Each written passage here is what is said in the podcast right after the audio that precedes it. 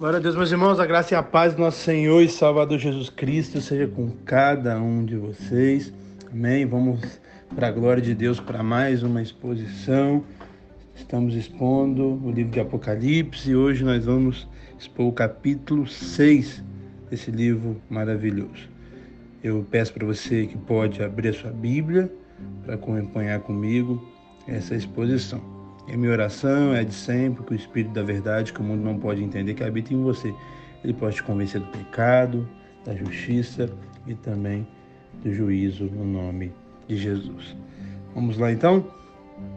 Versos, o capítulo 6 ele vai trazer a realidade dos seis selos é, que o Senhor vai abrir, no caso, nós vamos ver. E acho que de maneira mais especial ainda, mais é, conversada, polemizada, não sei, mas os quatro cavaleiros do Apocalipse. Como sempre faço, é, eu trago aqui a minha visão em todos os estudos, desde Mateus que eu comecei até agora terminando no Testamento. Não vou falar de outras possibilidades, enfim, é, mas igual muitas coisas têm mais de uma possibilidade.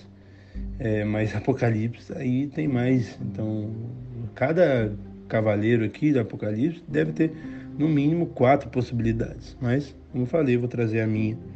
Amém? Vamos lá então. Verso 5, 6, capítulo 6, verso 1, está escrito assim. Observei quando o cordeiro abriu o primeiro dos sete selos. Então ouvi um dos seres viventes dizer com voz de trovão: Venha. Então, nós já vimos nessa exposição que estamos fazendo é, esse livro que ninguém poderia abrir, João chorava, mas até que apareceu o cordeiro, o único digno de abrir. Vimos também esses seres viventes que têm várias possibilidades, mas eu trouxe é, a minha visão lá no capítulo 4, então se você não acompanhou, vai lá, porque é muito importante. Então, mediante esse livro que estava com todo poderoso e o cordeiro que é digno pegou, ele esse livro ele tem sete selos, é um livro bem guardado. E agora é o cordeiro ele vai começar a desatar esses selos, começar a abrir esses selos. Então ele agora ele abriu o primeiro dos sete selos. Os selos, meus irmãos, o, o, o livro, né, na verdade, e juntamente com os selos, eles traz é, a realidade dos planos de Deus para a humanidade. Eu e você temos que entender que Deus está no controle de tudo. Não é diabo, não é o homem. Por mais que o diabo age, por mais que o homem é pecador, enfim, mas Deus é soberano. Ele está no controle. Amém? Então, é, o livro e agora esse desatar de cada selo que vai ser uma atitude que vai acontecer é os planos de Deus para a humanidade. E é isso. E aí o verso 1 abriu o selo e aí o verso 2 vai falar desse selo. Verso 2, olha comigo. Olhei e diante de mim estava um cavalo branco. Seu cavaleiro se empunhava em um arco, ele foi dado uma coroa. Ele cavalgava como vencedor determinado a vencer. Falei que eu vou falar minha opinião, não ia falar mais nada, mas eu acho que tem outra que é bem, é, é, talvez mais considerada, na minha opinião, mesmo não considerando, que é esse cavaleiro branco ser a figura de Jesus. Por quê? Lá em Apocalipse 19, nós vamos chegar lá, traz ali Jesus vindo ali num cavalo branco. Mas, como o próprio cordeiro que está abrindo o selo e está acontecendo algo na história, nós entendemos que é outra coisa e não o próprio Senhor. E então nós entendemos que aqui está a pregação do Evangelho. Como eu já falei na introdução e às vezes tem que, que voltar, é, nós entendemos na interpretação bíblica é, de Apocalipse que esse é um livro que tem uma história contada sete vezes diferente. Então vai toda hora ser um ciclo, um ciclo vai abrindo e fechando. Então, a mesma coisa que a gente viu aqui agora, no capítulo 6, nós vamos ver no capítulo 14. E aí vamos ver nos outros capítulos. E aí é a mesma história contada talvez de um prisma diferente, ou melhor, com uma ênfase diferente, talvez cada, dia, cada vez é, abrangendo um pouco mais. Então, Jesus veio para o mundo, morreu, foi é, aceito ao céu, chegou ao céu, cumprindo a missão dele. E agora ele traz essa realidade desse primeiro selo, que então nós entendemos que é o Evangelho, que é a pregação do Evangelho. O branco traz essa ideia né, de pureza, e aqui é, começa, vamos dizer assim, esse selo lá em Mateus 28, onde o Senhor nos convida a o id. Cada é, símbolo é muito importante. Aqui ele traz a ideia do arco, né? Como se fosse algo, o arco está relacionado à flecha, então como se fosse algo alcançando algo. E essa coroa aqui é realmente uma coroa é divina e é o Evangelho. O Evangelho de Cristo, ele é maravilhoso, ele é santo e nada resiste ao Evangelho. Por isso que está escrito assim: ele cavalga como vencedor determinado a vencer. O evangelho sempre vai vencer. As pessoas prendem homens e mulheres de Deus, matam homens e mulheres de Deus, mas o evangelho não está preso. O evangelho nunca foi detido e nunca será detido. Aonde o evangelho chega, vidas são transformadas, seja lá no Oriente mesmo, que talvez os números sejam menores do que daqui, seja numa penitenciária, aonde o evangelho chega, não filosofias erradas, não o Jesus que não é bíblico, mas a palavra do Senhor na íntegra. As pessoas são libertas dos poderes das trevas, elas creem no Senhor. Então esse evangelho é vitorioso. Por isso nós temos que pregar o evangelho, porque ele é vitorioso. Então o primeiro selo é então o início da igreja, a pregação do evangelho. E aí agora a gente vê o segundo selo, no verso 3 e 4, está escrito assim: Quando o cordeiro abriu o segundo selo, ouviu ouviu o segundo ser vivente dizer: Venha. Então saiu outro cavalo. Este era o cavalo vermelho. O seu cavaleiro recebeu o poder para tirar a paz da terra e fazer que os homens se matassem uns aos outros. Lhe foi dada uma grande espada. O primeiro selo, então, é o Evangelho e o primeiro cavaleiro é o Evangelho. O segundo selo abrindo aparece o segundo cavaleiro, que agora traz outra realidade. O primeiro cavalo, aqui, para a gente não confundir selo cavalo, enfim, é o cavalo branco. Bem? O segundo cavalo agora é o cavalo vermelho. Vermelho. O que, que traz essa ideia desse cavalo vermelho? De perseguição, de guerra, mas principalmente de alguma forma uma perseguição religiosa contra os cristãos. O João escreve lá no final do primeiro século, no ano 90, alguma coisa, para cristãos que já estavam sendo perseguidos. E ele traz essa realidade, que de alguma forma foi uma permissão de Deus e esse cavalo vermelho, essa perseguição, ele tinha essa, esse poder, está escrito assim, para tirar a paz da terra, para fazer os homens matar um ao outro. Ele foi dado uma grande espada. Espada se remete também de alguma forma ao instrumento que os soldados romanos usavam e eles foram um dos principais que assassinavam os cristãos. Então entenda algo, meus irmãos. A perseguição religiosa, as guerras, sempre vão acontecer. É algo que vai acontecer. Eu e você podemos orar, mas nós não devemos nos acovardar, nós temos que continuar firme e pregar o Evangelho. Perseguição sempre aconteceu e sempre acontecerá, desde que o mundo é mundo, desde que Jesus foi assunto ao céu. O mundo odeia a fé cristã, porque nós temos a verdade e o mundo odeia a verdade. Terceiro selo, verso 5. Quando o, o cordeiro abriu o terceiro selo, ouviu o, terceiro ser vivente, viu o terceiro ser vivente e disse: Venha, olhai. E diante de mim estava um cavalo preto. Seu cavaleiro tinha uma, na mão uma balança. Então ouvi o que parecia uma voz entre os quatro seres viventes, dizendo: Um quilo de trigo por um denário, e três quilos de, ceva... de cevada por um denário. Não danifique o azeite e o vinho. Então nós temos aqui a abertura do terceiro selo e o terceiro cavalo, o terceiro cavaleiro, que era no caso o cavalo preto. E aqui aponta para a figura da pobreza, da escassez, da fome esse terceiro cavalo, esse terceiro selo abrindo. E aqui ele traz uma realidade do trigo, da cevada, também do azeite e do vinho, também fala da questão do denário. E trigo e cevada é nada mais é que uma comida de pobre. Azeite e vinho era a comida de rico.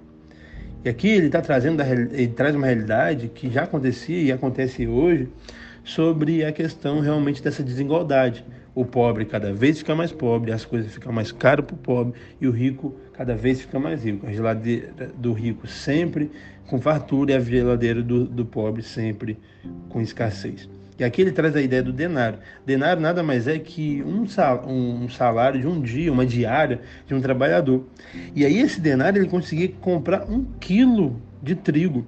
Algo que, trazendo para os nossos dias, talvez o, o dia do trabalhador deve ser, sei lá, uns 70 reais, vamos dizer assim.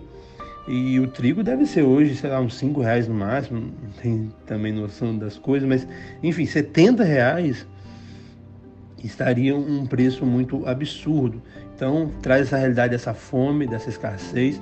Infelizmente, é, é, existe comidas que, que, se perdem, que, que se estragam. A, a, humanidade tem poder para suprir a fome tranquilamente, mas por causa da desigualdade, da ganância, isso não acontece. Nada mais é que mais um cumprimento dos selos. E aqui o terceiro cavaleiro, a fome. Quarto selo aberto, verso 7 e verso 8 está escrito assim: Quando o cordeiro abriu o quarto selo, ouviu a voz do quarto ser vivente dizer: Venha. Olhei diante de mim, estava um cavalo vermelho, um cavalo amarelo, desculpa. Seu cavaleiro chamava-se Morte e o Hades o seguia de perto. Foi-lhe dado poder sobre um quarto da terra para matar pela espada, pela fome, por pragas e por meio dos animais selvagens da terra.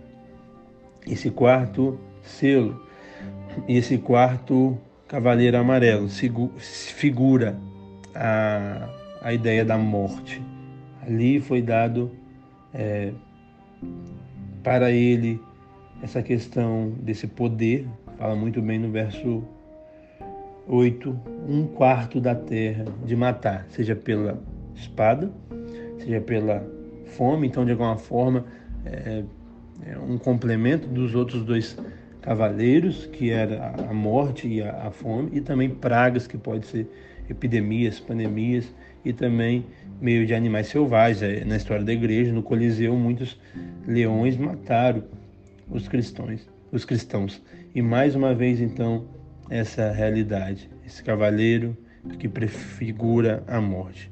As pandemias sempre aconteceu, infelizmente, as escassez, as fomes sempre aconteceu. Meus irmãos, eu e você temos que entender que é, como a pandemia vem, isso nada mais é que cumprimento da palavra do Senhor, que de alguma forma intensificando isso, é, a volta dele está cada vez mais próximo. Maranata, hora vem, Senhor Jesus. Tudo isso era, é para se cumprir o que a santa e poderosa palavra do Senhor tem para nós. O quinto selo, verso 9 ao verso 11, está escrito assim: Quando ele abriu o quinto selo, vi debaixo do altar as almas daqueles que haviam sido mortos por causa da palavra de Deus e do testemunho do que deram. Eles clamaram em alta voz: Até quando, ó soberano, santo e verdadeiro, esperarás para julgar os habitantes da terra e vingar o nosso sangue? Então cada um deles recebeu uma veste branca. Ele foi dito que se esperasse um pouco mais, até que se completasse o número dos seus conservos e irmãos que deveria ser mortos. O quinto selo traz essa realidade aqui, a realidade do clamor dos céus. Os quatro cavaleiros já passou, é somente quatro, mas os selos ainda continua sendo aberto. E nesse quinto selo João viu então debaixo do altar ali do trono do Senhor os mártires da história. E olha que coisa interessante. O verso 10 fala que eles clamavam. Então a história que muitas seitas pregam por aí sobre o sono da alma, sobre quando nós estamos, nós, quando nós vamos estar no céu, ou quando as pessoas que estão lá estão dormindo, isso é uma mentira. A questão da, do dormir é, eu já expliquei em outras exposições, principalmente Tessalonicenses, é uma figura de linguagem que o apóstolo Paulo usa, como nós usamos hoje, quando falamos, ah, a pessoa descansou, a pessoa foi dessa para uma, uma melhor. Normalmente a gente usa esses termos porque a morte, de alguma forma, é algo trágico, é uma dor, principalmente para quem fica. Então, quando Paulo usa a figura do dormir, é isso. E o contexto deixa muito claro. E aí, quando se analisa a Bíblia como um todo, é, o Evangelho vai nos informar que Abraão se alegrou quando o dia do Senhor veio. É, aqui fala muito claro que os mártires eles participam, eles clamam, eles pedem, como alguém dormindo vai fazer isso. Então aqui nos dá certeza que a questão do som da alma é uma grande heresia. E aí, e esse clamor dele só ia ser atendido, verso 11, quando é, de alguma forma os números dos mártires se completassem. O que, que nos ensina? Que de alguma forma existe mais mártires para acontecer. Ele estava clamando lá, no, lá no, no, final do primeiro século. Já tinha muitas pessoas morrido, mas ia morrer muita mais gente. E já morreu nos primeiros 300 anos. E ainda hoje, todos os dias, pessoas só por falar que ama Jesus morrem. E vai morrer mais até o último momento, até o último é, findar da história. E aí agora nós vamos para o sexto e último selo aqui do, do capítulo 6, está escrito assim, verso 12. Observei quando ele abriu o sexto selo. Houve um grande terremoto. O céu ficou escuro com tecido de crina negra. Toda a lua tornou-se vermelha como sangue, e as estrelas do céu caíram sobre a terra como figos verdes caem da figueira quando são sacudidos por um vento forte. O céu se recolheu como enrola os pergaminhos, e todas as montanhas e ilhas foram removidas dos seus lugares. O sexto selo fala e traz uma realidade, nada mais é do que de juízo. O juízo tinha chegado. E também, é claro, traz essa realidade da volta de Cristo, porque é na volta de Cristo que o juízo vai acontecer.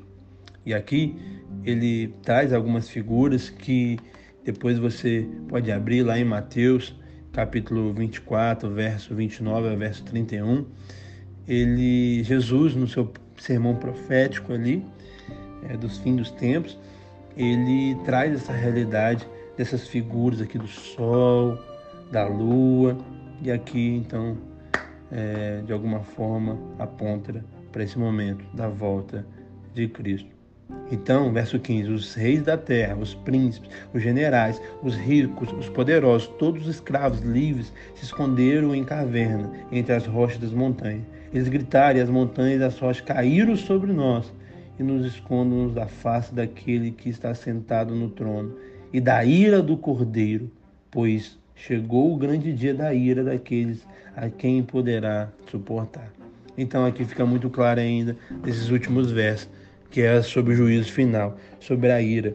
Eles se escondiam, todos, não tinha classe, seja é, os poderosos, seja os generais, seja os príncipes, seja os ricos, seja os livres. Eles preferiam, de alguma forma, morrer, que as rochas caíam sobre ele, do que, de alguma forma, é, aguentar, suportar, presenciar a ira do Cordeiro. Quem poderá suportar?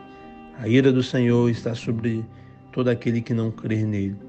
E ela está em vigência, mas ela será manifestada quando o fim de tudo chegar.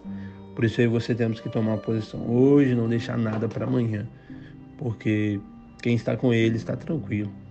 A ira já foi satisfeita em Jesus na cruz, mas quem não está com ele, a ira ainda está sobre essa pessoa. E aí daquele que estiver sobre a ira do Todo-Poderoso. Então aqui nós vemos os seis selos sendo abertos, os quatro cavaleiros do Apocalipse. Espero que de alguma forma possa ter te ensinado um pouco e aberto um pouco a sua mente. Que Deus abençoe a sua vida. Se de alguma forma esse estudo te abençoou, compartilhe para que mais pessoas sejam alcançadas. Que Deus te abençoe. Tchau, tchau.